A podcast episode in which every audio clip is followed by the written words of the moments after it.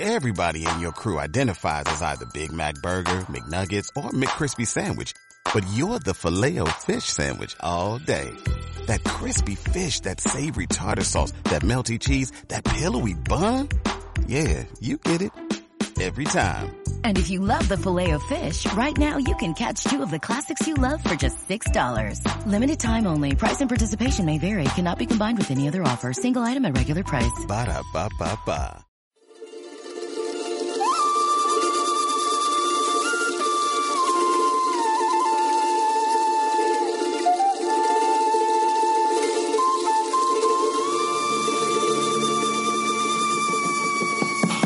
Hola a toda la comunidad viajera de radioviajera.com. Yo soy Lali. Y yo soy Lolo. Y juntas tenemos el blog de viajes lololali.com donde estamos posteando nuestras aventuras por el mundo y es un blog de viajes que está escrito tanto en español como en inglés para que todos nos puedan seguir. Así que los invitamos a que nos visiten en lololali.com. Somos dos amigas argentinas que actualmente estamos viviendo en Buenos Aires y es por eso que nos decidimos armar un programa sobre la Argentina. Y en cada episodio vamos a ir descubriendo lugares, aventuras, costumbres y también un poco de cultura. Sí, la idea es que también veamos un poco de historia para poder conocer el origen de los nombres que aparecen en muchos de los lugares que vamos a estar visitando.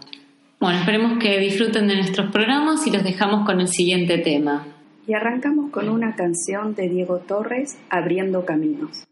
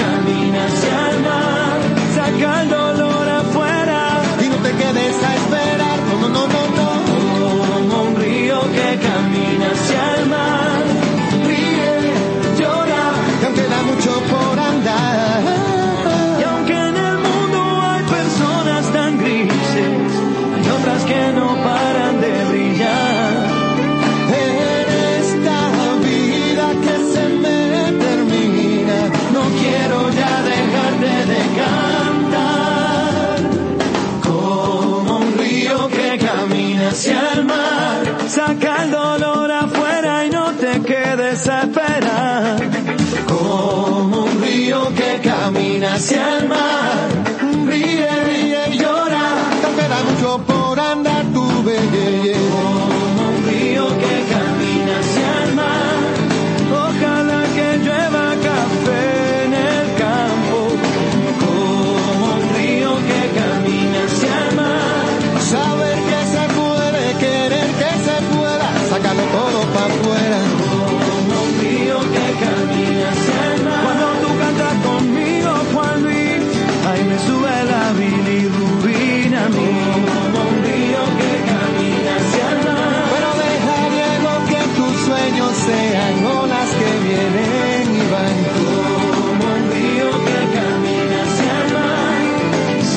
ser un pez y no perderme en el tema. Como un río que camina hacia mar. Y a pesar de los errores, trataré de estar mejor. Esperamos hayan disfrutado de la canción y en este episodio vamos a seguir hablando un poco más sobre la Patagonia.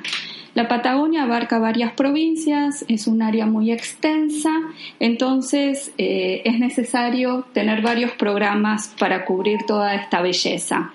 Ahora vamos a empezar eh, hablando de Neuquén. Estuvimos hablando en el episodio anterior sobre Bariloche. Neuquén se encuentra al norte de la provincia de Río Negro. Está ubicado en el noroeste de la Patagonia Argentina. Hacia el oeste está en el límite con la República de Chile, ya que está la eh, cordillera. Y otras provincias son las provincias de Mendoza, La Pampa y, como dijimos, Río Negro. Los lugares de interés que tiene la provincia de Neuquén son varios. Se puede visitar el volcán Lanín y hacer andinismo.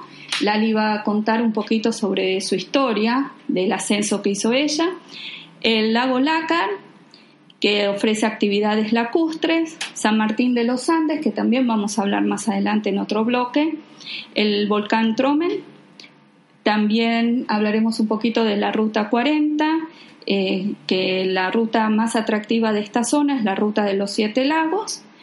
Está también la Reserva Natural Domullo, Cabiahue, para los deportes invernales y andinismo. Lali hizo varios deportes allí, así que también nos va a contar. Y otro lugar para visitar es Copahue. Una de las ciudades más atractivas de la provincia de Neuquén es la ciudad de San Martín de los Andes. La ciudad de San Martín de los Andes se ubica a orillas del, eh, del lago Lácar y tiene más de un siglo de vida y muestra hoy en día un movimiento pujante turístico muy importante. Eh, fue fundada en febrero de 1898 con el fin de asegurar la soberanía nacional en la región, algo que era muy común en la época, que se establecían pequeños poblados de a veces una familia para ir marcando el territorio argentino. Sí, más que nada también porque queda cerca del límite con Chile, entonces era necesario marcar un poco el límite de... de cuál era nuestro territorio, de este lado de la cordillera. El valle donde hoy se encuentra la ciudad fue habitado durante cientos de años por distintas comunidades indígenas como los pehuenches, los mapuches y otras eh, migratorias eh, ocasionales. Sí, de hecho, si cuando vayan a, San Martín de los Andes, eh, van a poder hacer algunas excursiones, eh, por ejemplo, a Bandurrias, donde ingresan a lo que son las tierras de las comunidades mapuche. Entonces tienen que pagar como una entrada mm, simbólica para poder ingresar a, a territorio. claro, al Mirador Bandurrias que les da una vista increíble del lugar. Pero bueno, está dentro de la propiedad de los mapuche. Bueno, y podemos hablar un poquito sobre el centro de esquí, que es el Cerro Chapelco. Em, eh, aquí se explota principalmente en la temporada de invierno por todas las actividades eh, invernales y de esquí de snowboard y algunas competencias que se dan eh, durante el invierno. En 1983 fue uno de los complejos eh, más modernos de Sudamérica y mantiene este prestigio eh, donde se realizan competencias internacionales, ya que como mencionábamos de Bariloche, al estar en el hemisferio sur, da lugar a poder tener actividades de esquí para los profesionales que vienen a pasar el verano europeo o de Estados Unidos a esquiar a Sudamérica. Sí, incluso este centro invernal es uno de los favoritos de la clase alta de acá de Argentina. Así que eh, suele ser muy popular entre esa clase. Y si quieren venir a visitar durante una época que no sea invernal o si vienen en invierno y no les interesan los deportes de nieve, pueden disfrutar de la ciudad de San Martín de los Andes, que la verdad es increíblemente linda. Y además tiene mucho para ofrecer, ¿no? Sí, sí, es una ciudad chiquita, pero tiene todo, o sea, tiene de diferentes eh, ofertas de hoteles, hostels, todo. Eh, Gastronomía, sí, están... Eh, actividades turismo. Sí, de todo y está todo bien cuidado. Eh, a mí me encanta cuando voy caminando por, por la ciudad, ver rosa, o sea, los rosales, las plantas que son increíbles. Está todo muy bien cuidado. Eh, la arquitectura es principalmente en piedra y, y, y en madera. Y se pueden ver jardines enormes, como les mencionábamos antes, en un entorno privilegiado porque se ve, observan a, diferentes lados de la ciudad las montañas y también, como bien comentó Lolo al inicio, está en, en el margen o en la ribera de, del lago Lácar. Claro, y es un valle, lo que significa que está el lago, pero está rodeado de montañas. Sí, y en este lago Lácar tienen infinidad de actividades para realizar durante el verano, en realidad durante todo el año, lo que pasa por ahí en invierno hace mucho frío. Y además tienen la posibilidad de salir varias veces por día, sale un, barco que va hasta la isla Quilaquina, que es muy recomendable para ir, y para los que les interese ir de mochilero, eh, si mal no recuerdo, tiene un, un camping donde uno puede disfrutar de la naturaleza y la tranquilidad. La verdad es muy recomendable. Sí, ahí en la isla se puede hacer diferentes recorridos, senderismo, eh, visitar una casa de té. Sí. Eh, es para pasar el día de una manera relajada en medio del bosque. Sí, también bueno, pueden alquilar bicicletas y recorrer la ciudad en bicicleta, que es muy recomendable también. Así que eh, puede, es para todos los gustos, todas las edades y todo tipo de viajes. Muy recomendada y en toda época del año.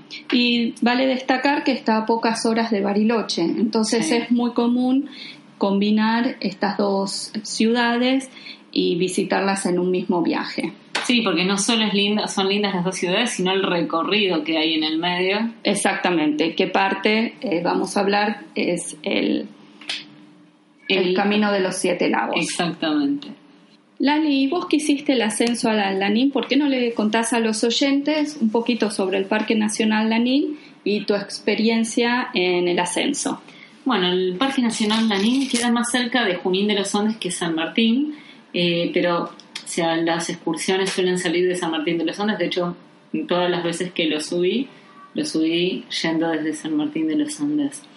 El volcán Lanín significa en lengua, bueno, eh, en la lengua mapuche tiene un nombre bastante raro y, es considerado un volcán activo, o sea, eh, se encuentra ubicado en el límite entre Argentina y Chile y está rodeado de los lagos Tromen, Huechulausken, eh, Paimun y eh, obviamente el Parque Nacional de eh, Nacional Lanín, que está del lado argentino, y el Parque Nacional Villarrica, que es del lado chileno. Les puedo asegurar que ver todo esto en el ascenso, la verdad es increíble. Desde yo soy medio y me conmuevo fácilmente con los con la naturaleza, ¿no? Y porque se puede ver la extensidad de, de, lo que es la cordillera, me imagino, en esa altura. Y aparte, bueno, los lagos, la verdad es que es un espectáculo increíble. El, el volcán, como les comentaba antes, si bien es considerado activo, eh, hace años que no erupciona y tiene una altura de eh, 3.776 metros sobre el nivel del mar. Alrededor de eh, los 2.700 se encuentra el primer refugio, que es el Ring, eh, que es un refugio es muy, van a ver cuando ingresen en el blog lololali.com en el, en el artículo relacionado con el ascenso Lanin, coloqué una foto porque es, eh, es bastante atractivo, es color naranja y es básicamente para, digamos, eh, la parte militar, los gendarmes, pero que muchas veces lo prestan. De hecho, para que los que, los que hacemos el ascenso podamos pasar la noche ahí.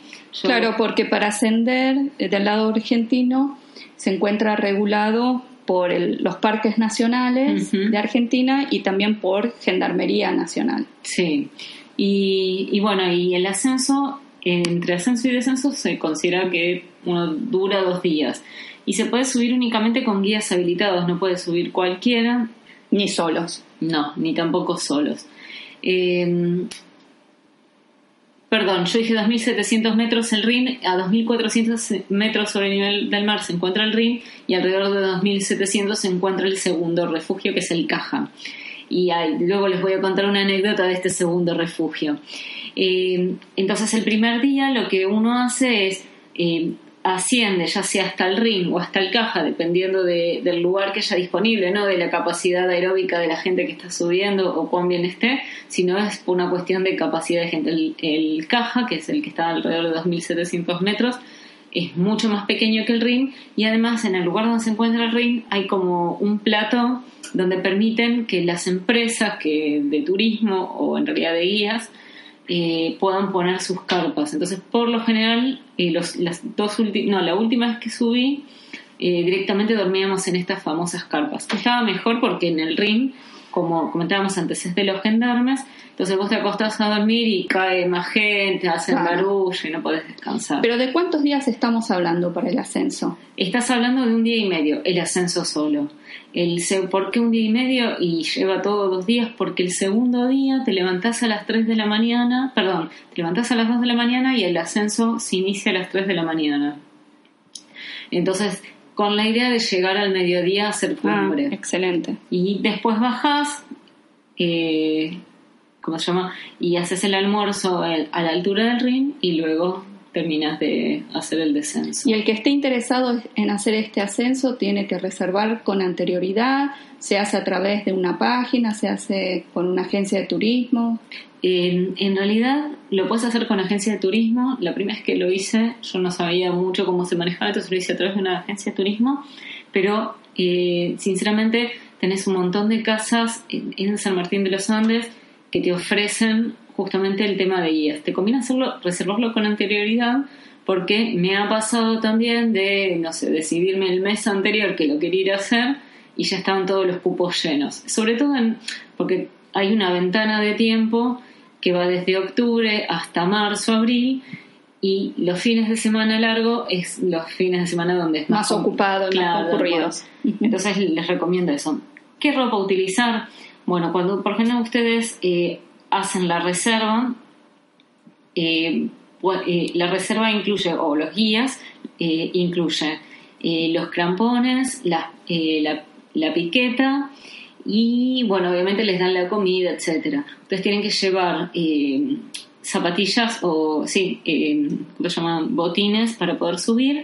Recuerden que como cualquier otro volcán, el suelo es de grava, por lo cual tienen que ser de suela dura. Si suela blanda y no está cubierto de nieve, como me ha pasado a mí, eh, se les va a dañar la, la, suela, salvo que no tengan problema y, lo hagan de y que se les arruine el calzado. ¿Y la mayoría del ascenso es sobre nieve o depende de la época del año? Depende de la época del año. Yo he tenido épocas veces que he subido que era nieve desde la base, mm. que de hecho hay una foto publicada en el artículo, eh, que se ve la espina de pescado, que es el lugar por donde se suele hacer el ascenso y descenso de la primera parte, se llama así, eh, y después otro, un par más o tres veces más, eh, era todo de grava hasta pasado el segundo refugio.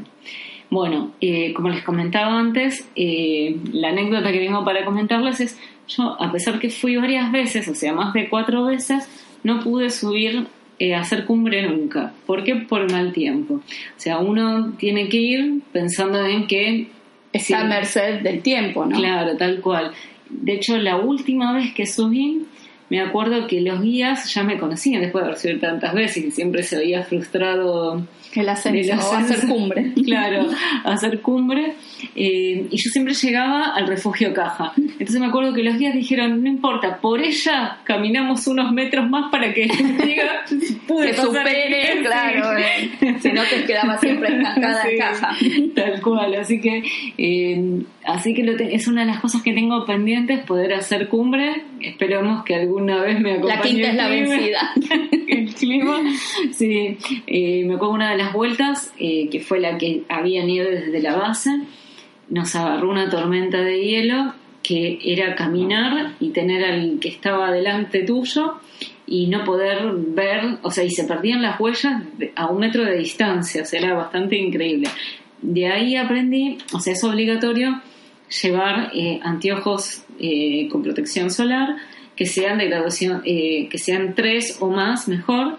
Y, de ahí aprendí que es mejor, más allá, más que anteojos, eh, esas gafas que van, eh, ¿cómo se llama? Las gafas que uno usa cuando practica deportes de nieve, que van, digamos, que cubre gran parte de la cara. Claro, sí, tal cual, y que no permite que entre el hielo entre la cara y el anteojo, porque me acuerdo que se me metía el hielo y no podía ver bien. Está bien, más tipo antiparra. Exactamente, no me salía la palabra, tipo antiparra. ¿Cuál es la...? Eh, si bien la altura no es mucha, 3.776 metros, como les mencionábamos antes, la dificultad técnica eh, es media alta y es recomendable estar en un buen estado físico. Eh, no está pensado para que lo hagan sin guía los aficionados al montañismo, porque tiene sus particularidades, así que les recomendamos, en realidad es obligatorio subir con guías. Así que, eh, ¿qué les recomiendo que lleven sí o sí? Es protector solar factor 50, gorro, pañuelo, lleven mucho líquido, barritas de cereal, frutas secas para comer durante el ascenso, eh, bastones, la verdad es que se nota un montón la diferencia entre hacerlos con bastones y sin bastones. La primera vez que lo hice dije, ah, soy chica, lo hago sin bastones, la verdad es que ayuda mucho tenerlos. Mucho. Bueno, toda esta información eh, más detallada, qué es lo que necesitan, cómo es el ascenso, lo pueden encontrar en lololali.com en el artículo que Lali escribió sobre su experiencia en el ascenso al Lanín. Ahora los dejamos con una canción de León Gieco, Kilómetro 11.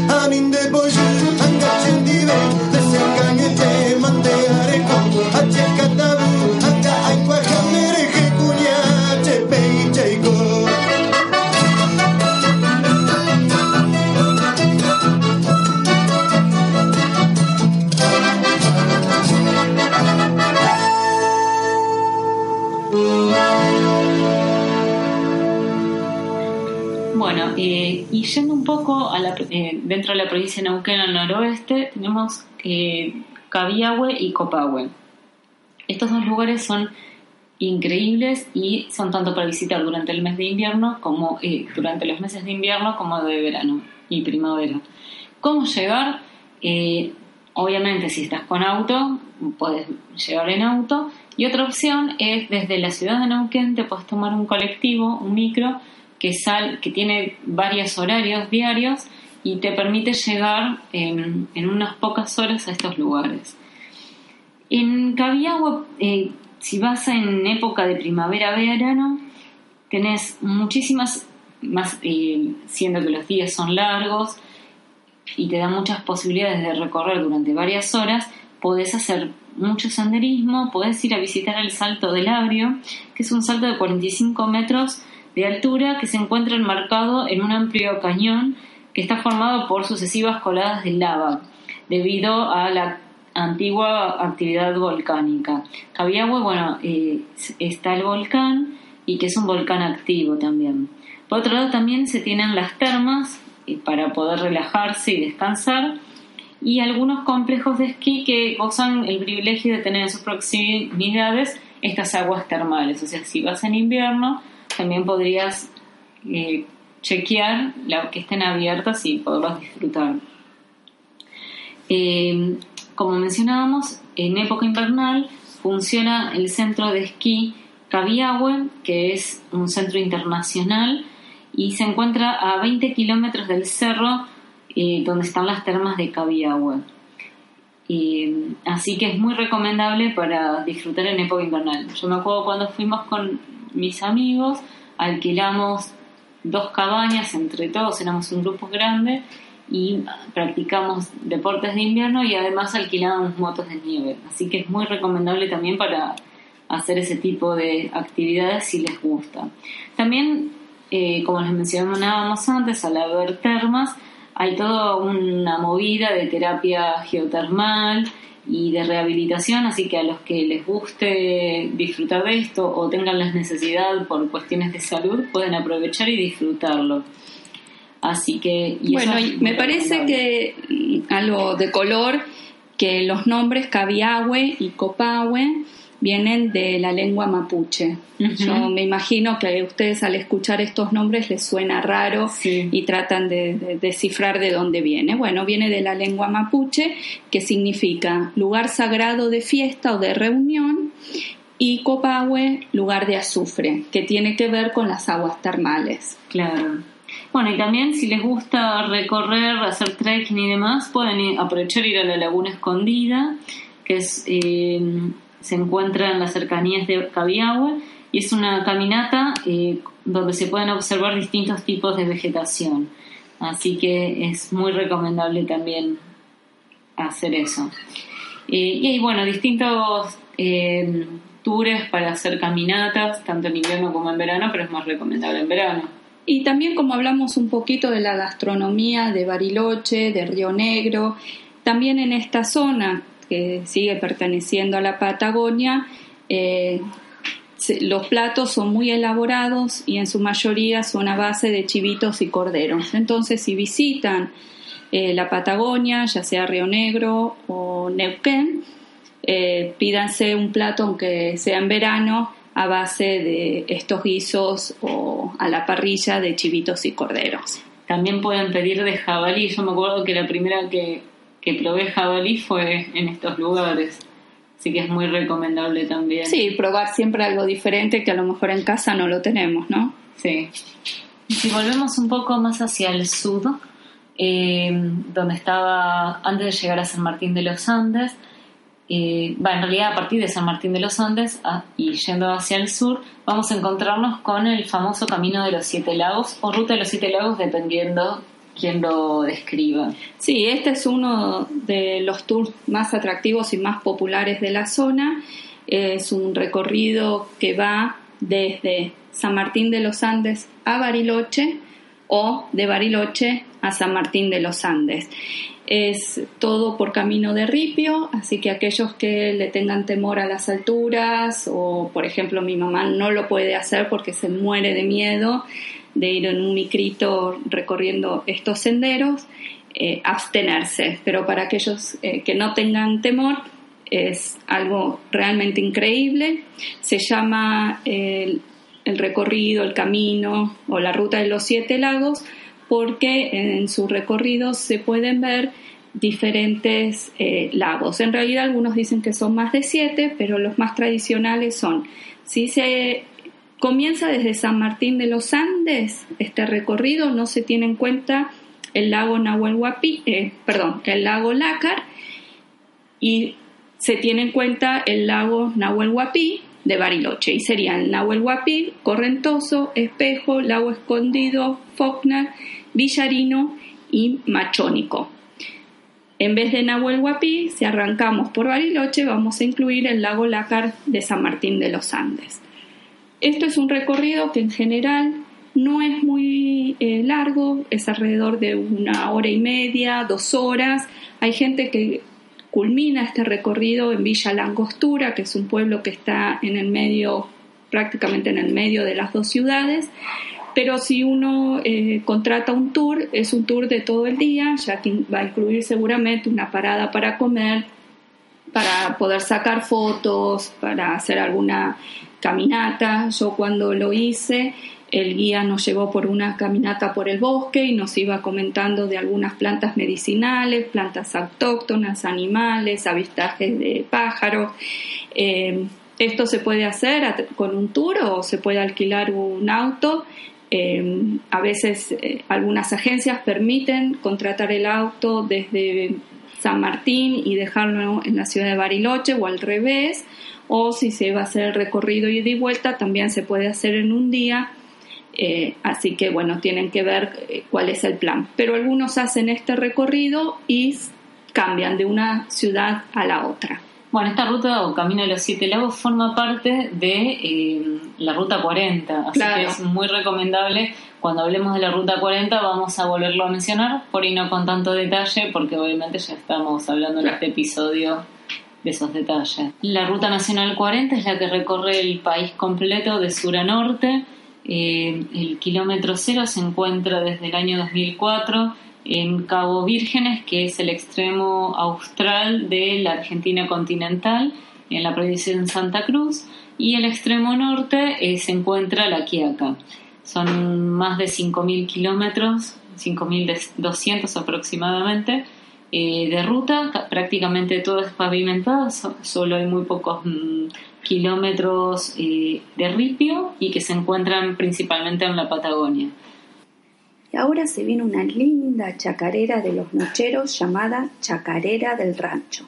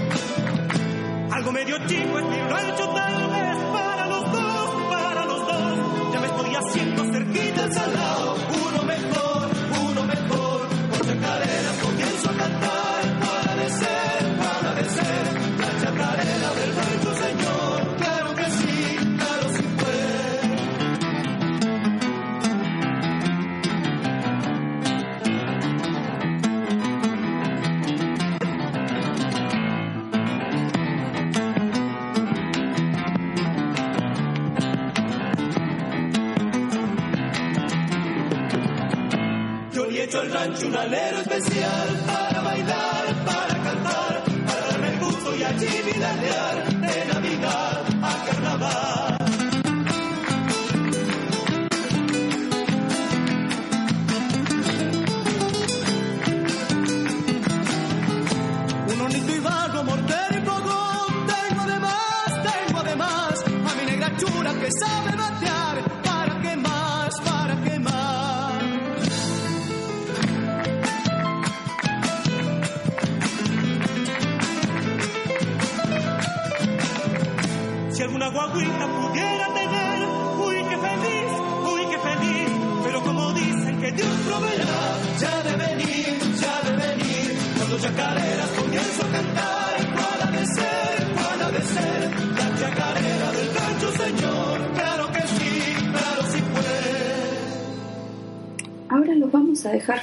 canción de un cantautor argentino, Abel Pintos, con la canción La llave.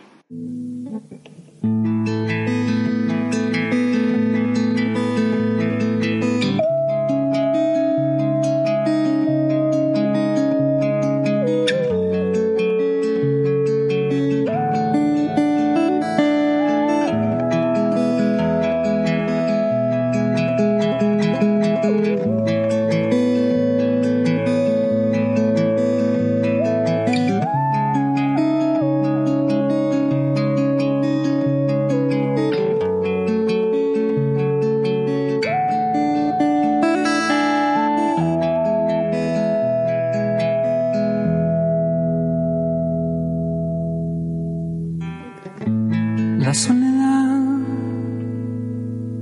se hace carne en mí y la noche.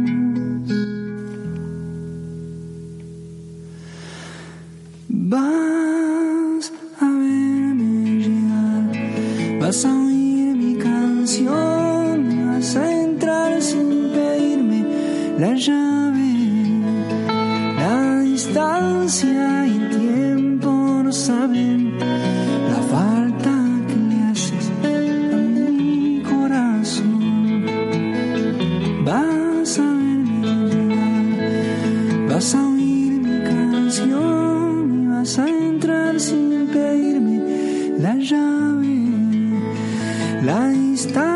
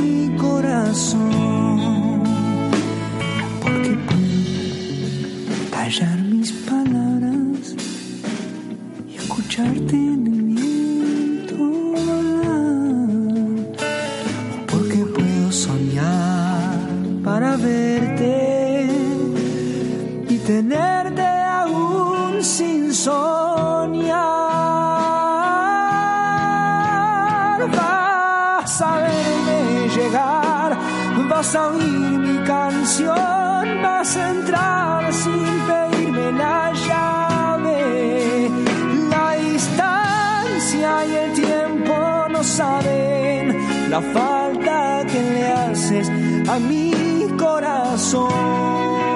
Si vas a verme llegar, vas a oír mi canción y vas a entrar y sin pedirme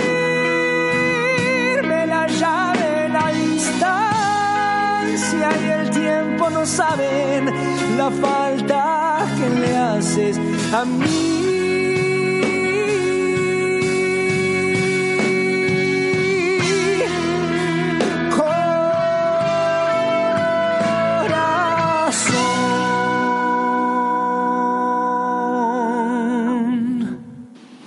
Tenemos como invitado a Cristian Perfumo. Cristian Perfumo es un autor argentino que escribe novelas de misterio ambientadas en la Patagonia, de donde él es originario. Su primera novela, El secreto sumergido, fue inspirada en una historia real y lleva vendida miles de copias en todo el mundo.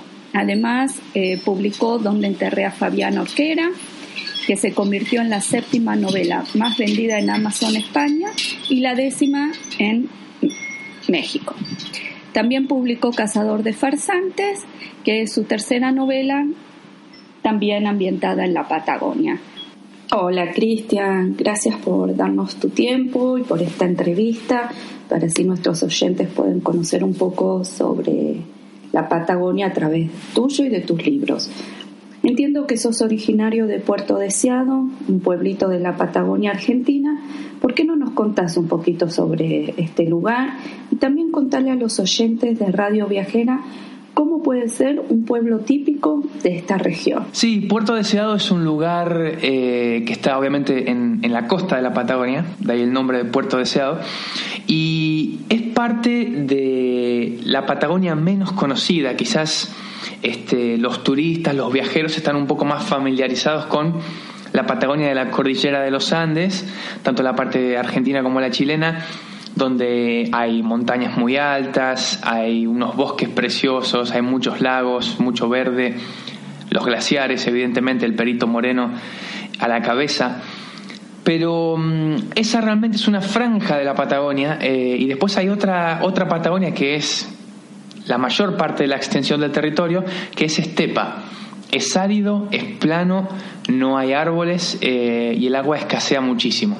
Y yo soy de esa parte, la parte del centro y de la costa de la Patagonia es así, es la estepa patagónica. Es un lugar eh, pequeño, es un lugar donde, donde la gente se conoce, o sea, todo el mundo conoce a todo el mundo y es un lugar muy aislado también, ¿no? Cada pueblo de la Patagonia, a lo mejor el pueblo vecino está a 200 kilómetros, a 300 kilómetros. Entonces, al estar tan aislados, es un fenómeno muy diferente, porque es un pueblo chico, la dinámica es diferente, porque no solamente es un pueblo chico, sino es un pueblo en el que no hay tanto intercambio de gente que va y que viene, como a lo mejor puede suceder más en el norte, donde un pueblo de 10.000 habitantes, bueno, sí, son 10.000 habitantes, pero también tenés otro pueblo similar a 5 kilómetros y otro a 2 kilómetros para el otro lado y así. Acá no, acá estamos bastante solitos. Cristian, ¿y cómo surge la idea de ambientar tus historias, tus novelas en la Patagonia? Bueno, yo me crié en la Patagonia, entonces es algo, digamos, natural para mí intentar contar historias en ese escenario, ¿no? Eh, pero hay, varias cosas que, que tuve en cuenta a la hora de decidir poner mis historias eh, en este lugar del mundo. En primer lugar, que es un lugar que conozco a la perfección, entonces, bueno, puedo, puedo contarlo desde, desde otro punto de vista, desde un punto de vista de alguien que ha estado ahí, se ha criado ahí, conoce de primera mano cómo son las cosas. Eso siempre ayuda a la hora de contar una historia. Después también está el tema, no hay mucha literatura de ficción ambientada en la Patagonia. Eh, y es un lugar fantástico para contar historias para mí, porque porque tiene tantas características peculiares. Yo lo comparo mucho eh, con la novela negra nórdica, por ejemplo, ¿no? Eh, John Esbo, Stieg Larsson y todo este, eh, todo, todo este movimiento de novela negra nórdica, las historias sí, son, son historias eh, de novela negra, clásicas muchas de ellas, pero el escenario es de alguna manera otro personaje más, ¿no?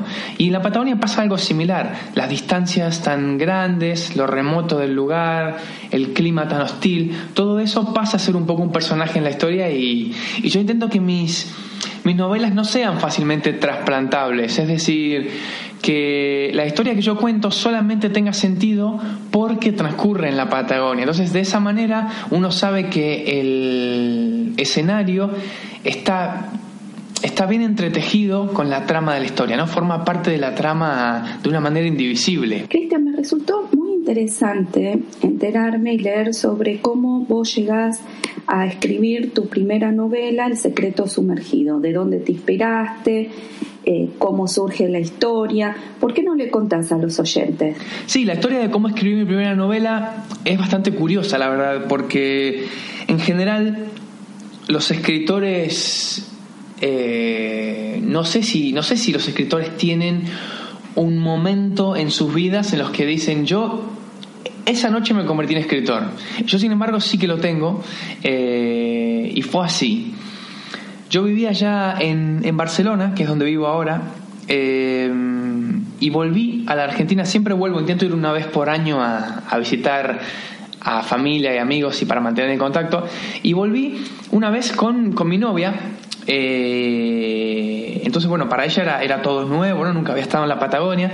Y me acuerdo que una noche fuimos a un bar que era un bar muy bonito en Puerto Deseado, un bar que realmente podría haber estado en los lugares más, más top de Buenos Aires o de cualquier ciudad. Realmente era un lugar que era un, un bar un poco inusual para, para, un pueblo tan pequeño como Deseado.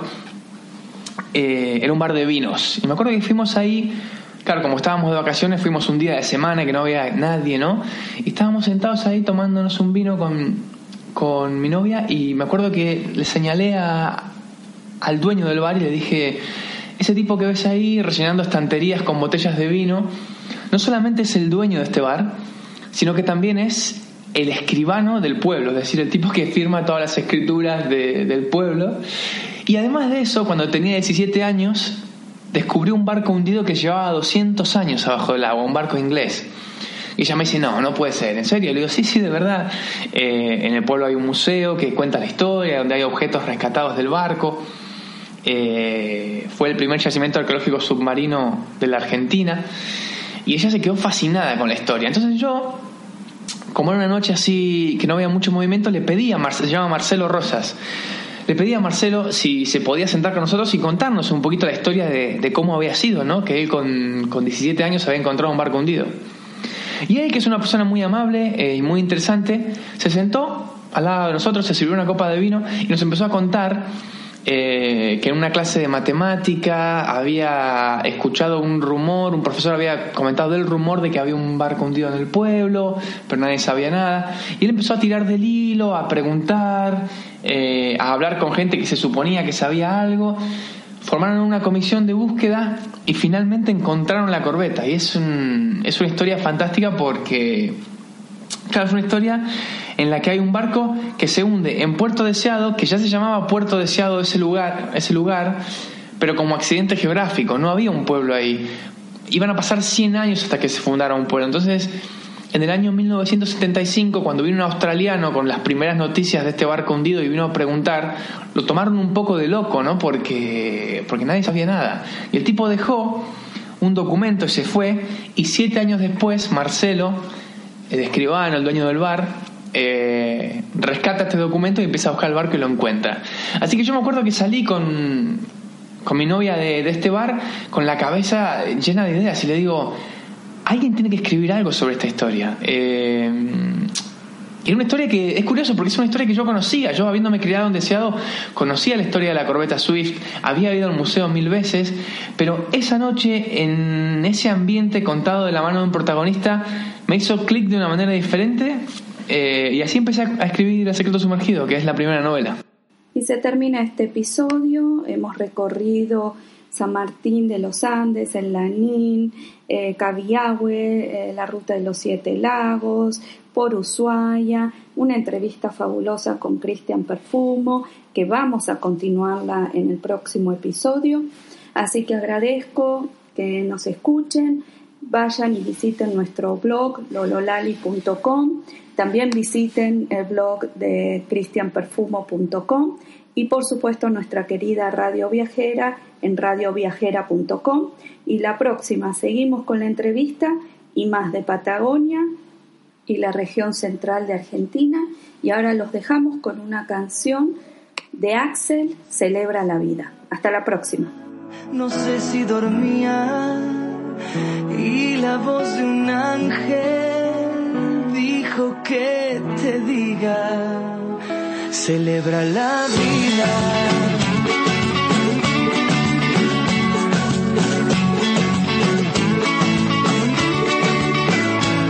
Libremente, ayuda a la gente y por lo que quieras lucha y sé paciente.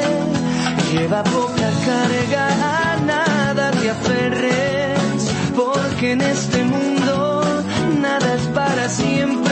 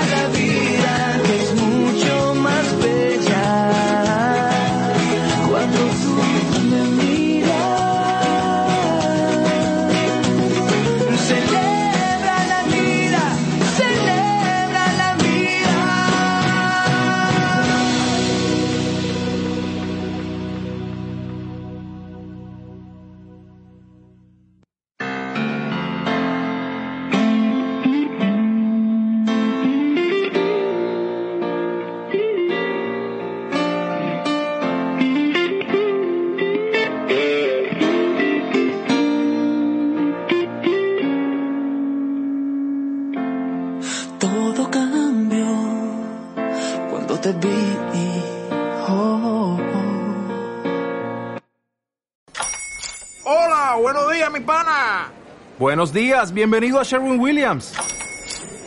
¡Ey! ¿Qué onda, compadre? ¿Qué onda? Ya tengo lista la pintura que ordenaste en el ProPlus app. Con más de 6.000 representantes en nuestras tiendas listos para atenderte en tu idioma y beneficios para contratistas que encontrarás en aliadopro.com. En Sherwin Williams somos el aliado del PRO.